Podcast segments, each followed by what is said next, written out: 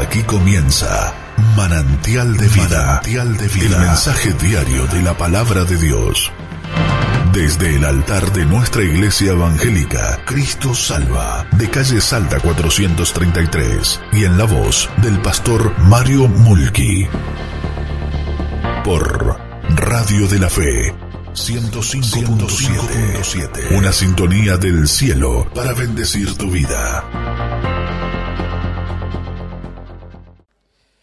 Muy contentos aquí, saludamos también a la audiencia de Radio de la Fe, una sintonía del cielo para bendecir tu vida en esta noche. Estamos em, por encarar una hermosa profecía, la profecía de Jonás. Y yo le puse el título, o le pusimos el título, La terquedad de Jonás. Sencillamente porque vamos a entrar en la vida de un hombre, de un profeta, que más allá que es un profeta, que no dice nada, no profetiza nada, es el único profeta que tenemos en la Biblia que no va a profetizar nada, sino que es una eh, historia personal, una experiencia que él pasó y solamente eh, en el capítulo 3 va a decir un mensaje de aquí a 40 días Nínive será destruida. Ahora, yo quisiera que juntos podamos eh, meternos, no sé si voy a terminar esta noche, tal vez otra vez, eh, para ver los cuatro capítulos de Jonás y cómo nosotros muchas veces somos igual que él. Cuando pensamos en la vida de Jonás nos damos cuenta que Dios le habló directamente a Jonás por medio, porque era un profeta. Cuando vamos a Hebreos capítulo 1 dice, Dios habiendo hablado de muchas veces, de muchas maneras a los padres por los profetas, en estos postreros días nos ha hablado un hijo. O sea, Dios directamente le hablaba al profeta y el profeta tenía que comunicarle al pueblo. Ahora yo quisiera que usted venga conmigo a Jonás, el capítulo 1, nos vamos a poner de pie. Como es sábado de la noche, no tengo en la pantalla. Vamos a leer porque todos vamos a sacar nuestra Biblia. ¿Tenemos todos Biblia? A ver, levanta la mano. La, la Biblia, digo. Muy bien, muy bien. Vamos a Jonás capítulo 1, Antiguo Testamento.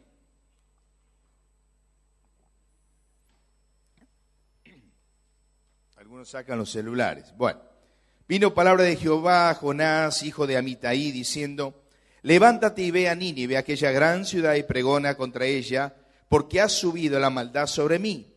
Y Jonás levantó para huir de la presencia de Dios a Tarsis, descendió a Jopi, y una nave que partía para Tarsis, y pagando su pasaje entró en ella para irse con ellos a Tarsis. Anote esa frase, lejos de la presencia de Dios o de Jehová. Pero hizo Dios levantar un gran viento en el mar, que hubo en el mar una tempestad tan grande que se pensó que se partiría la nave. Y los marineros tuvieron miedo, cada uno clamaba a su Dios con minúscula, y echaron al mar los enseres para aligerar la, la nave que había en la nave para descargarla de ellos, pero Jonás había bajado al interior de la nave y se había echado a dormir. Y el platón le va a hacer seis preguntas aquí. Se le acercó y le dijo, ¿qué tienes, dormilón? Levántate y clama a tu Dios con mayúscula. Quizás tenga, tendrá compasión de nosotros y no perecemos. Verso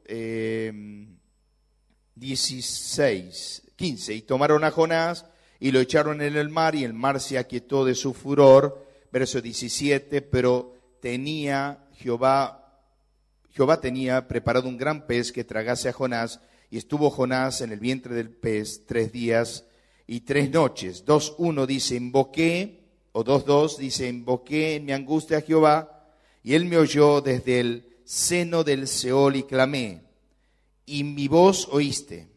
Me echaste a lo profundo de en medio de los mares, me rodeó la corriente, tus ondas y olas pasaron sobre mí.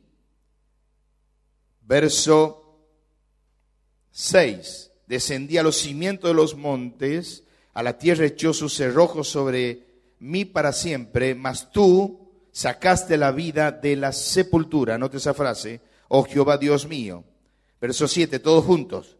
Cuando mi alma desfallecía en mí, no los escucho, me acordé de Jehová y mi oración llegó hasta ti en tu santo templo. Capítulo 3, verso 1.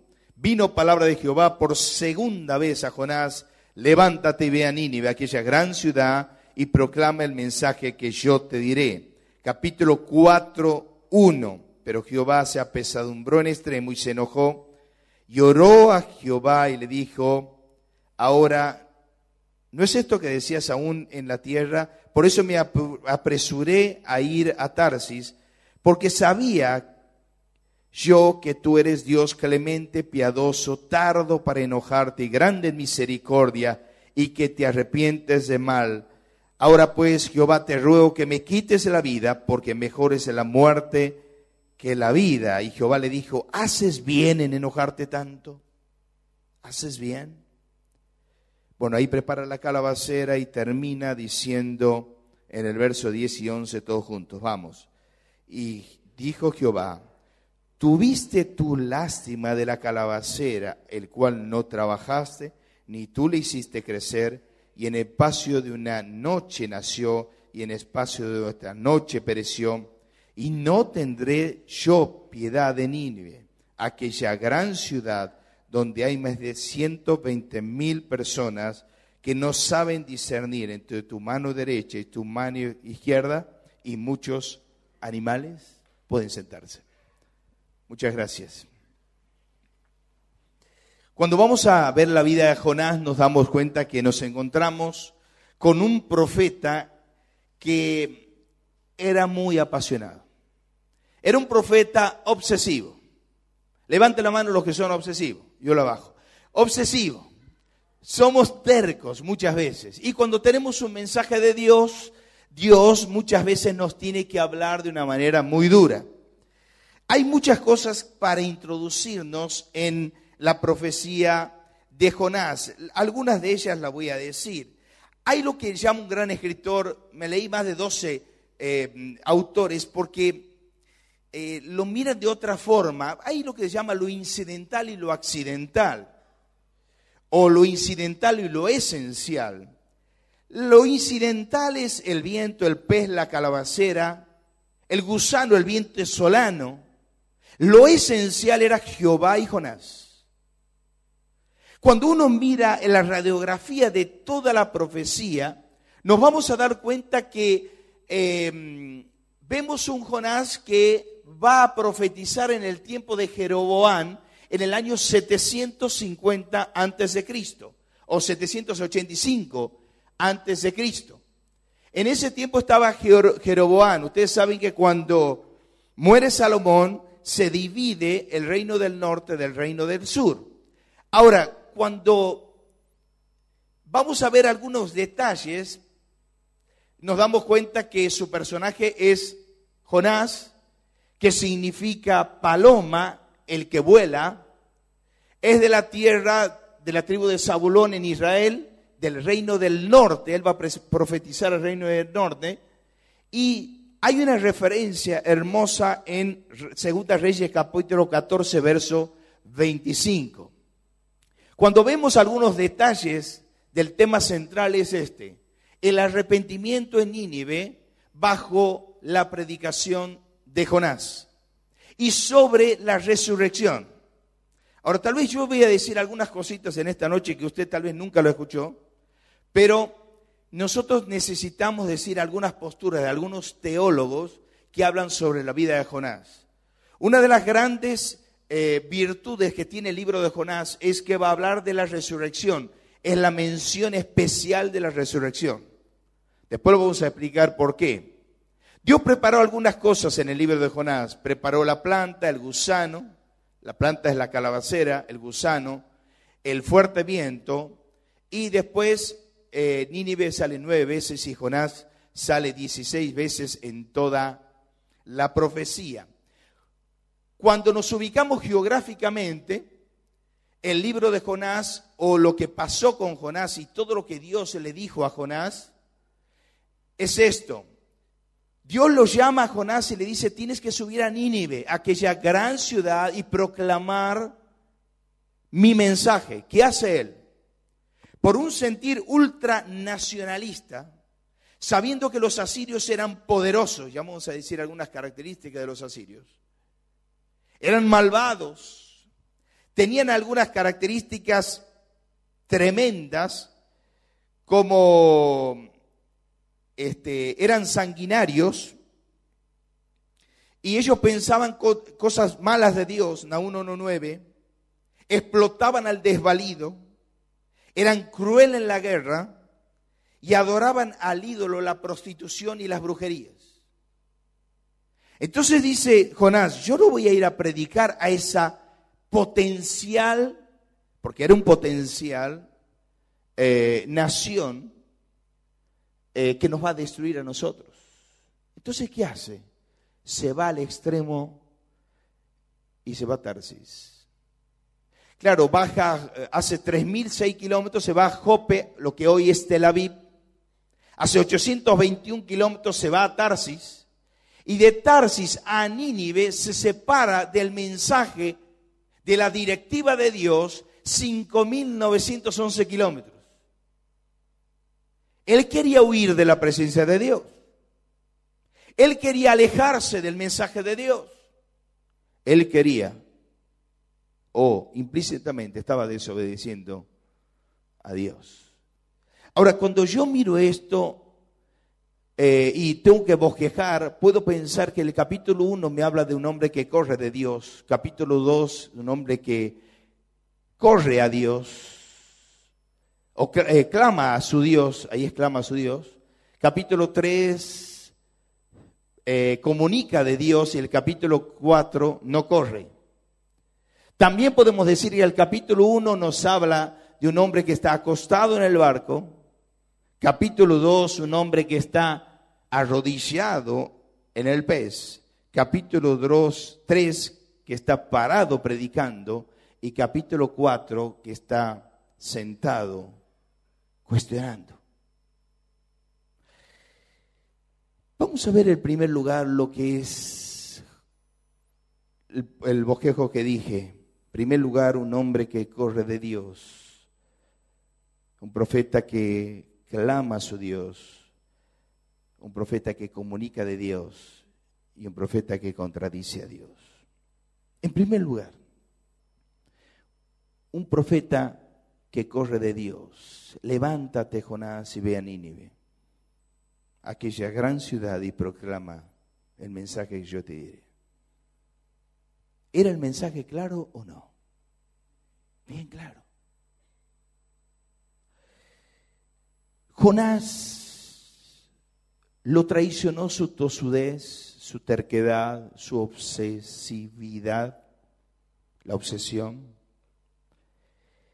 y va a hacer lo que él quiere. Ahora, cuando uno mira eso, se da cuenta que muchas veces no nos damos cuenta lo que le pasó a Jonás. Él empieza a descender. En la vida cristiana, cuando yo pongo el pie en la desobediencia, tú pones el pie en la, pie en la desobediencia, comienzas a descender. Yo dije tal vez de uno o dos puntos nomás en esta noche, porque quiero dejar varios puntos en claro. Y lo vamos a ver en otra vez, en otro mensaje. No hay algo así en la vida cristiana como altibajos espirituales o como estancamiento espiritual, o como meseta espiritual. La vida cristiana usted o crece o decrece. En la vida cristiana usted evoluciona o involuciona. Usted no puede ser igual que hace cinco años atrás. Usted no puede ser igual cuando se convirtió. Y yo necesito que en esta noche Usted no escucha a Mario Mulke predicar, usted escuche a Dios hablando a su vida. Usted lo trajo Dios para que tomen una decisión y diga, vamos a poner el freno aquí. Yo no puedo tener la misma vida de antes, no me puedo quejar por las mismas cosas que antes, no puedo tener la misma maldad que antes, no puedo vivir una vida pecaminosa y carnal como antes. Tengo que tomar decisiones, poner freno, y para los que saben de computación, tengo que resetear mi vida. Tengo que apretar el botón de reseteo y decir, basta, Yo no puedo vivir igual que antes. Mira lo que hizo. No tuve tiempo de hacer la placa esa, pero él salió de Nínive, eh, perdón, salió de Galilea, bajó a Jope. De Jope bajó al barco. Del barco bajó al fondo del barco. Del fondo del barco bajó al mar. Del mar bajó al pez. Y Dios lo levantó. Ahora, la pregunta es, ¿por qué nosotros en la vida cristiana tomamos decisiones que después nos vamos a arrepentir? Y creemos que lo que yo hago no tiene trascendencias eternas.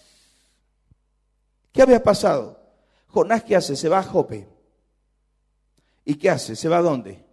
¿A dónde se va? Al puerto. ¿Quién estaba en el puerto? El barco. Justamente estaba el barco. ¿Usted sabe de hace, hace cuánto, cada cuánto salían los barcos de carga en ese tiempo? Una vez al año. Una vez al año salían los barcos de carga. Justamente mira Jonás y mira el barco allí. Es la voluntad de Dios que me vaya. Era un profeta de Dios. Pregunta el precio, mete la mano en su, en su bolsillo y tiene el dinero para pagar. Pagó el pasaje. Es la voluntad de Dios. Sube al barco. Cuando estaba en el barco, estaba todo calmo y tranquilo. Pero de pronto empieza a, tomar un viento que lo envió Dios y lo empezó a, a, soplar furioso sobre el mar. Y él empieza a sentir allí que no era tan la voluntad de Dios. Quiero hacer un paréntesis sobre esto. Muchas veces cuando pecamos y no nos pasa nada, creemos que Dios ha sublimado nuestro pecado. Cuando hemos tenido una desobediencia y no pasa nada, una traición y no pasa nada, creemos que Dios ha sublimado, se ha olvidado de nuestro pecado. La primera vez que metió la mano en la bolsa eh, Judas, no pasó nada. La segunda vez no pasó nada. La tercera vez, ¿cómo terminó Judas? Ahorcándose. Primera Samuel capítulo 15, lo encontramos a Saúl. Saúl tuvo un pecado grave con Amalek porque Dios le dijo que destruya todo Amalek y él dejó parte de Amalek. ¿Sabe cuántos años tuvo? ¿Cuántos años tuvo que pasar para que Dios castigue a Saúl? 401 años. Esa es la paciencia de Dios. Ahora quiero decirte esto. Yo tengo que saber que si yo entiendo que una obediencia incompleta es una completa desobediencia. No siempre los buenos deseos son voluntad de Dios. David quería hacerle un templo para Dios. ¿Y qué le dijo Dios? tus manos se están manchando con sangre. No vas a hacer el templo, tu hijo lo va a hacer.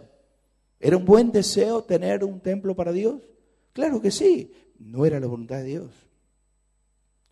Por lo tanto, yo tengo que saber que cuando yo estoy en desobediencia, yo no puedo recibir bendiciones de Dios. Dios automáticamente cierra el grifo de la bendición. Cuando yo saco a Dios de mi vida, automáticamente Dios quita mis bendiciones. Pero Mario, si me va bien, espera un poquito.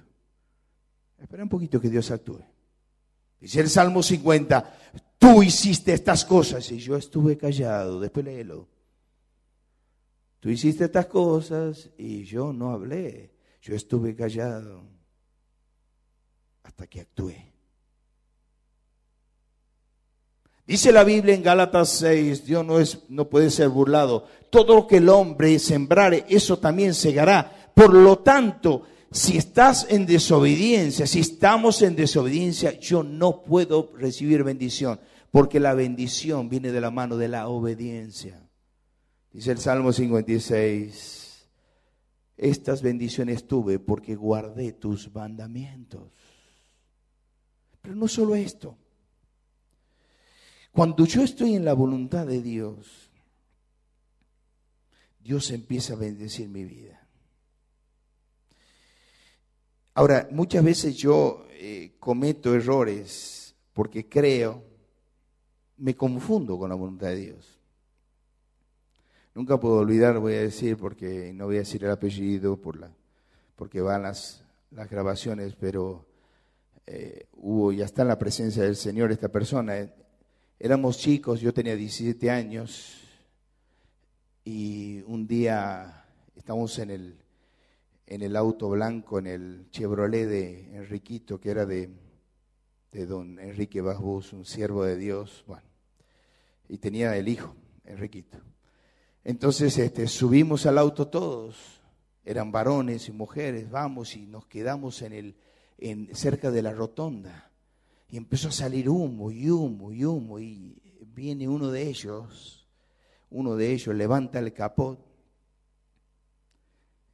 Y cuando quiere levantar el capó veía que el, iba a saltar la tapa del radiador. Entonces, en ese momento, agarra, necesito un pañuelo, un pañuelo necesito. Y una de las chicas que estaba ahí le dice, toma el pañuelo. Y esta persona queda allí petrificada. Le digo, te está pidiendo, ahí está, toma el pañuelo. Y bueno, así abrió y solucionamos el problema.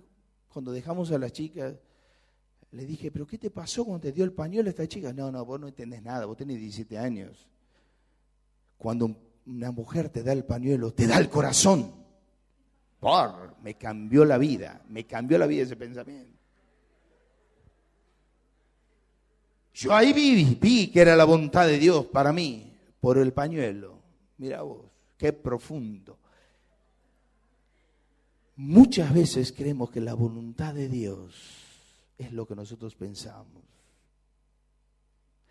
Hermanos queridos, hay un gran escritor que dice, la voluntad de Dios nunca te va a llevar donde la gracia de Dios te pueda guardar, donde los brazos de Dios te puedan apoyar, donde el poder de Dios no te pueda respaldar.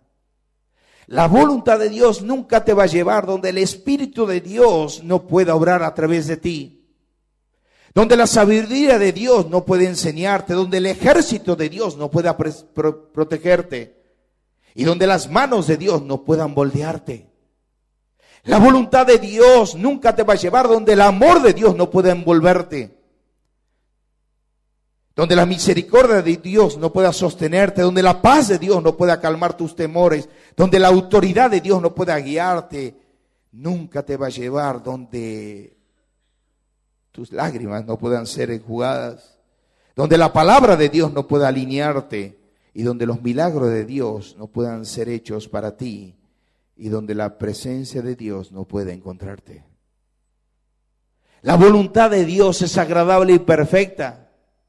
Y cuando yo estoy en la voluntad de Dios, todas las cosas se acomodan.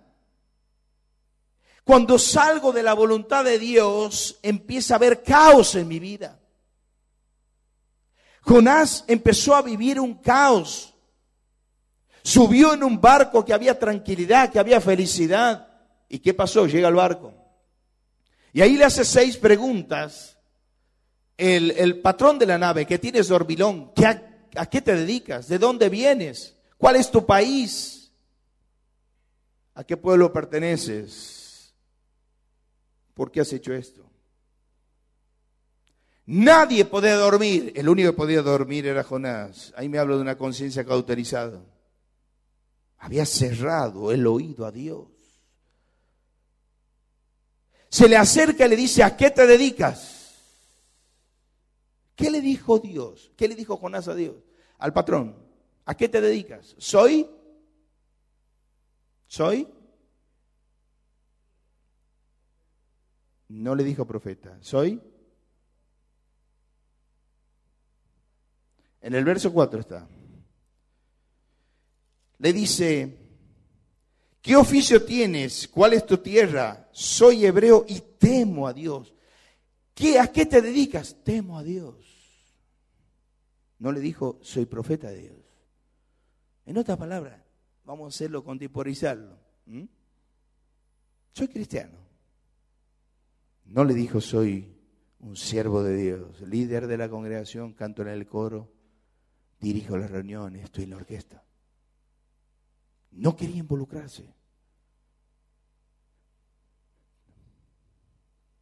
¿De dónde vienes? Soy hebreo. ¿Usted sabe lo que es hebreo? Al decir soy hebreo está diciendo soy monoteísta, creo en un solo Dios.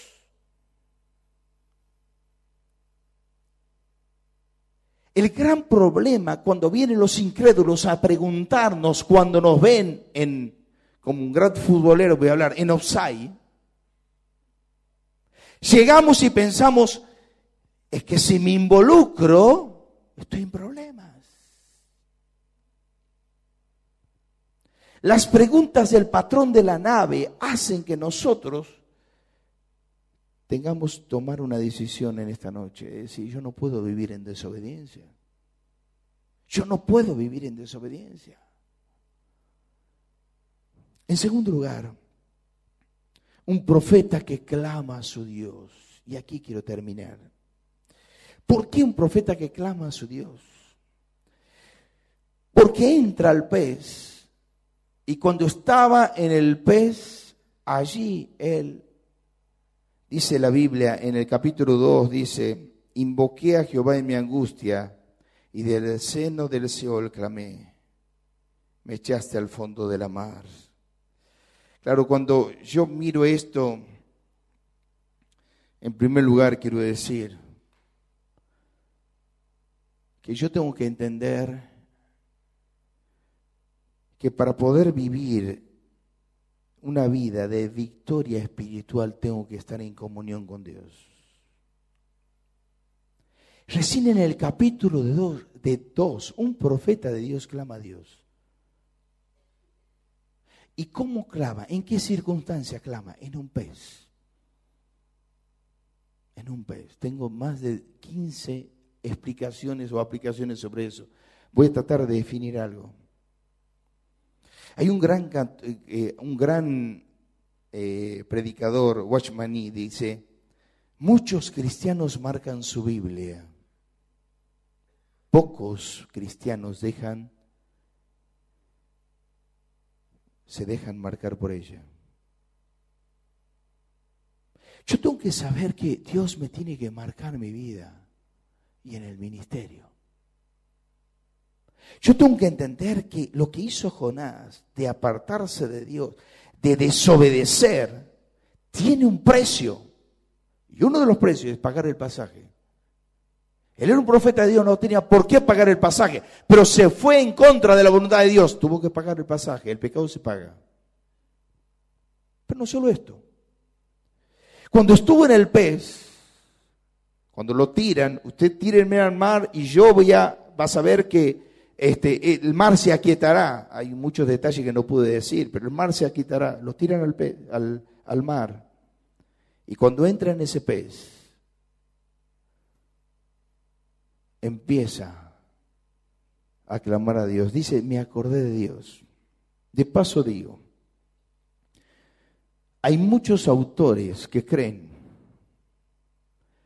que como habla la, toda la profecía de la resurrección, es que Jonás estuvo muerto dentro del pez y que Dios lo resucitó. Hay muchos autores que dicen no, no estuvo muerte, estuvo vivo tres días. Y ahí clamó a Dios. Si ustedes me preguntan a mí, para mí, Jonás estuvo muerto.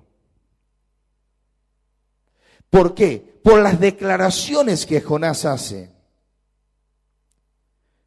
Y dice, la tierra echó sobre sus cerrojos, sobre mí para siempre, y más tú me sacaste mi vida de la sepultura, oh Jehová Dios mío. Y cuando mi alma desfallecía, clamé y me acordé de Dios. Ahora, vamos a suponer que estuvo muerto y que nos inclinamos por los autores que dicen que sí estuvo muerto y que Dios lo resucitó. ¿Qué pasó? Cuando Él se despierta la vida, Dios lo resucita, Él se acuerda de Dios. ¿Cuándo se acuerda de Dios? Cuando estuvo en el pez. Pregunta de esta noche. ¿Por qué nos acordamos de Dios recién cuando estábamos en el pez?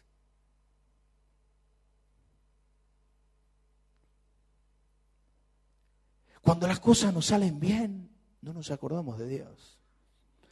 Cuando hay un análisis que salió mal, oh Dios, ayúdame que salga bien el análisis. Cuando hicimos un negocio que no lo consultamos a Dios. Cuando nos metimos en deuda que después tenemos que andar desesperados para ver cómo salimos. Ay, nos acordamos de Dios. Cuando empezamos a tener problemas matrimoniales, que vemos que se cae a pedazos nuestro matrimonio, que es un pacto de Dios con el marido y con la esposa, ahí nos acordamos de Dios. ¿Por qué, cuando nos, ¿Por qué nos acordamos de Dios cuando estamos en el pez del dolor, de la prueba, del problema matrimonial, de la depresión? Hay gente que tiene mucha capacidad para hacer negocios. Entran, salen, van, compran, venden y no invitan a Dios a sus decisiones. Dice Paul Tiger, todo lo que hagas comienza en Dios. Todo lo que hagas comienza en Dios. Decisión que tomes comienza en Dios.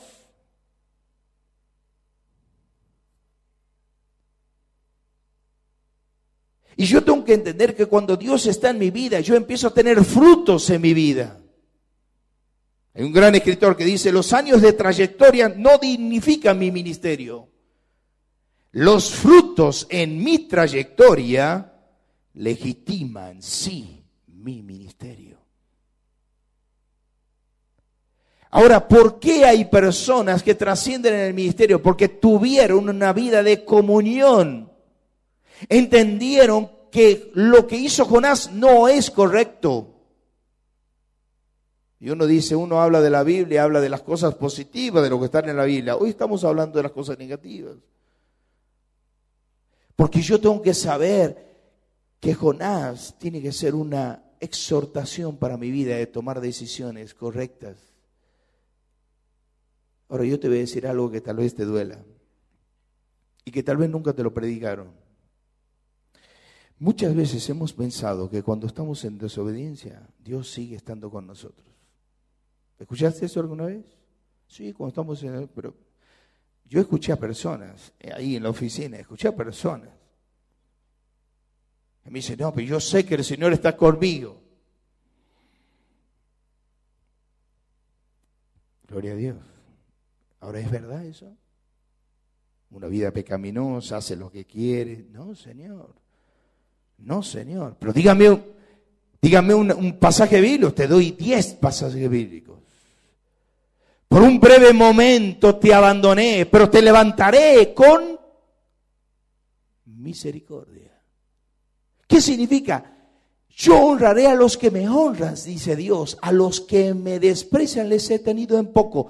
Por lo tanto, yo si estoy alejándome de Dios y me alejo de la bendición de Dios o me alejo de, de las cosas de Dios, Dios se aleja de mí.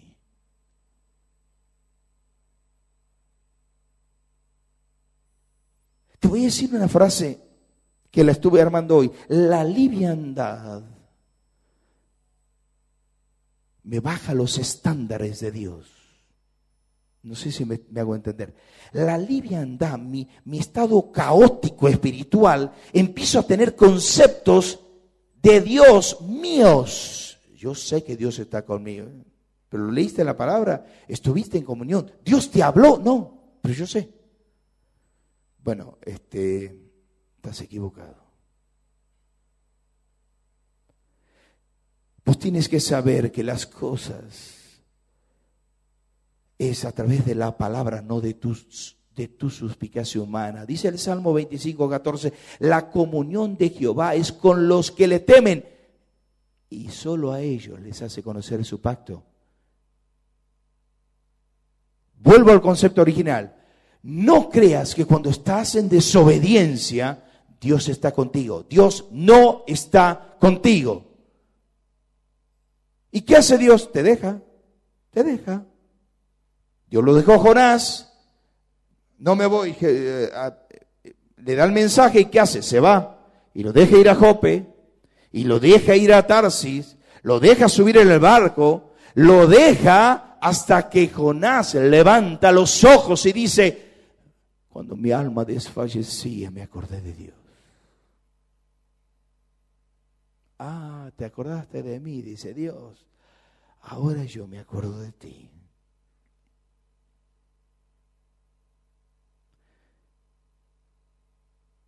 Una persona cristiana que recién se convirtió me dice, le dije, en la primera semana le dije, contame tu experiencia. Y me dice, hace de cuenta que alguien va conmigo a todos lados. Me encantó. ¿Cómo? Sí, Señor, ¿vamos al banco? Vamos al banco. ¿Vamos a la, a, la iglesia? Vamos a la iglesia. Vamos a orar, Señor. Vamos. Cuando yo estoy en desobediencia, le digo a Dios, quédate en la iglesia. Y cuando tomo la Biblia del domingo a la noche, que saludé a mi último hermano, me voy a casa, la pongo en la Biblia en el escritorio. Y queda la Biblia hasta el sábado de la noche, si hay reunión. Y después queremos bendiciones. Y después miramos a otros que tienen bendiciones y dices, pero qué bien que le va a este tipo, a esta chica. ¿No será que esa persona, ese hermanito en Cristo, está cerca de Dios. Y todo el cielo está acampando alrededor de que Él que le teme y le defiende.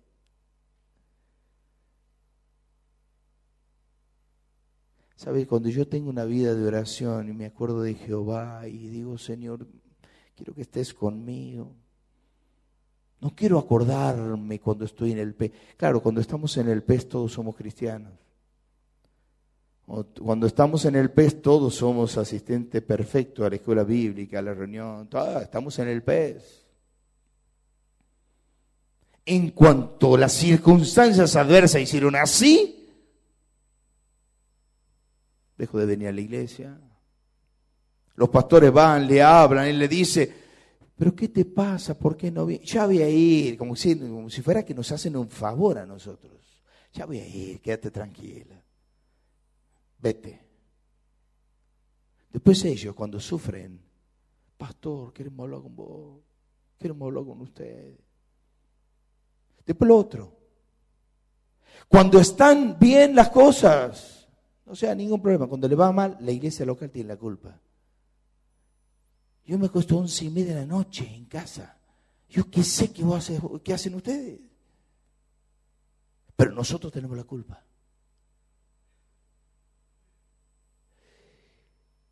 Cuando las cosas te salen mal, no culpes a otros de tus desaciertos. Acércate a Dios y toma buenas decisiones. Y Dios te bendecirá. Quiero terminar con esto. En una de las guerras de la secesión, eh, el norte de Estados Unidos empezó a tener problemas con el sur de Estados Unidos, porque el norte quería esclavitud, el sur no quería. Entonces empieza una guerra sin cuartel entre el norte y el sur de los Estados Unidos. Empiezan a tener guerra, pero no había familias, no había, no había nada, familias ni parentesco, se mataban entre ellos. Y uno de los secretarios privados de Abraham Lincoln, un hombre de Dios, se le acerca, estaba Abraham Lincoln sentado en su escritorio con su Biblia. Le dice el secretario, quiero saber si Dios está con nosotros, porque está muriendo mucha gente. Y Abraham Lincoln se saca los anteojos y con lágrimas en los ojos le dijo al secretario privado, yo quiero saber si nosotros estamos con Dios. Si nosotros estamos con Dios. Estás en el pez, querido. Vuelve a Dios. Pero ahora. Ahora vuelve a Dios. No digas ah, que, el mensaje, que. No, no, no, no. No, no lisonjes. No lisonjes. Toma decisión por Cristo. Y dile, Señor, yo no quiero fracasar más en mi vida. Mi vida es un fracaso. Mis altibajos me destruyen. Mis hijos me están viendo que no tengo fruto en mi vida.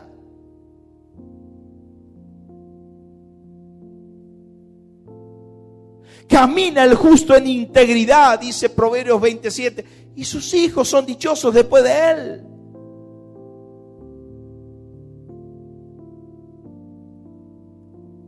Veía una foto de uno de los pastores de, Rincón, Cacho Isa, una foto en el Facebook. Y miré una, familia hermosa, toda una familia rodeando una mesa. Y me acordé de Cacho. Cacho era muy querido mío. Eran esos eh, árabe, armenio, eh, y me miraban a mí, también árabe, y el árabe con el árabe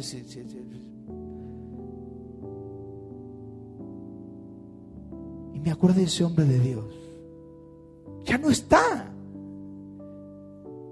Ya no lo puede ver con sus ojos visibles. Pero caminó ese siervo de Dios en integridad y sus hijos más allá de la muerte son dichosos por ese hombre de Dios. Por ese hombre de Dios. Sabes que en esta noche le puedas decir, Señor, yo quiero tomar decisiones correctas. El fin de semana pasado estuve en, en Buenos Aires y hablando de Malaquías, dije a los hermanos, Dios se cansó de preguntarle al pueblo que no se canse esta noche también. Y que en esta noche haya un corazón no cansado, sino corazón sensible para decir, yo quiero vivir de victoria en victoria. Yo quiero entender lo que dice en el escritorio de Luis Palau. Yo quiero entender que la vida secreta, que el secreto de la vida es la vida secreta. Yo quiero entender que el secreto de la vida cristiana es la vida secreta con Dios. Es tener una vida de comunión, de amor, es cuando tienes un devocional y pones música si te gusta y te arrodillas y clamas y dices, Dios, te necesito. Están mis hijos, están, están, está mi familia, está mi madre. Te necesito, Dios. Entonces Dios ve a su siervo allí y dice, yo estoy contigo. Yo no te voy a dejar. Abriré las ventanas de los cielos, te bendeciré. Iré delante de ti. Romperé ese rojo de hierros y, y te voy a abrir las puertas. Te voy a bendecir.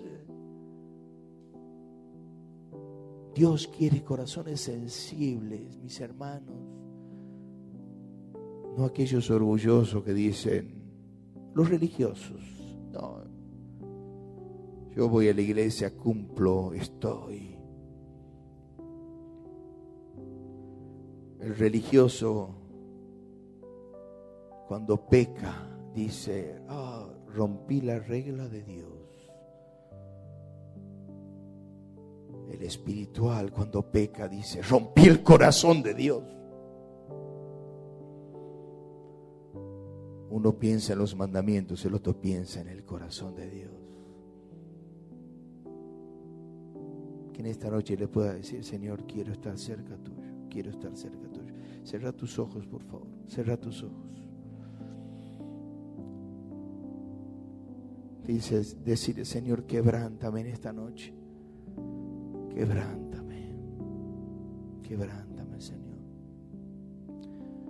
Tengo un corazón tan, tan duro para ti, pero duro, duro. Duro de corazón, como esos cristianos viejos que ya no les hace nada. Esos religiosos que son los hermanos mayor del prodio, que cuando ven llorar al hermano menor y ven fiesta, no le gusta. Yo tengo años aquí, soy, tengo años de cristianismo. Puedes tener años de cristianismo, pero también años de frialdad. Puedes conocer mucho la Biblia, pero tu corazón puede estar frisado para Dios.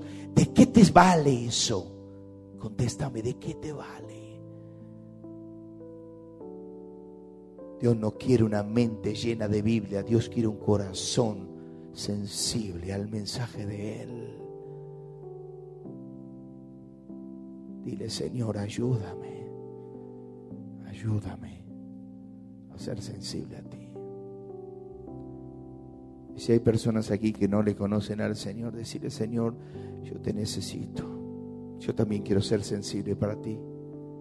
Sé que tú has muerto en la cruz del Calvario por mí, perdóname, Señor. No quiero de ser desobediente como Jonás. Yo quiero que entres a vivir en mi vida Sé que las buenas obras no me salvan, pero sí sé que la sangre de Cristo me limpia. Creo que tú has muerto en el Calvario por mí. Decir así, Señor, entra a vivir en mi vida. Sé que tú has muerto en el Calvario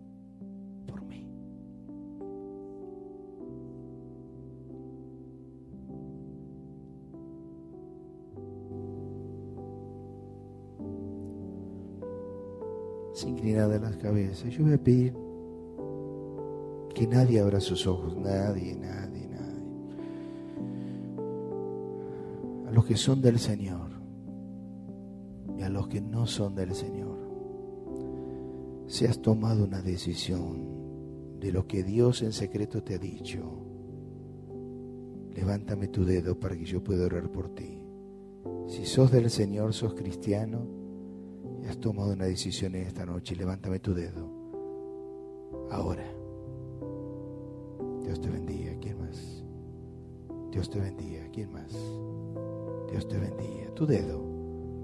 Dios te bendiga. Dios te bendiga. Dios te bendiga.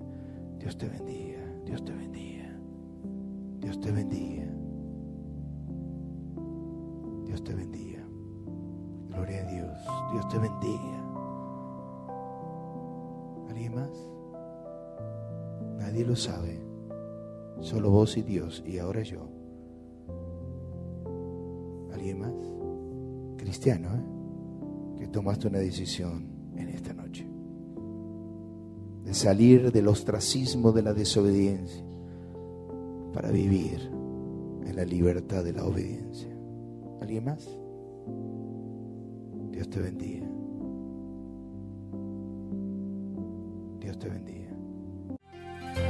Por su compañía. Muchas gracias y para contestar sus inquietudes les esperamos los días domingos, 21 horas, en nuestra iglesia evangélica, Cristo Salva, de calle Salta 433.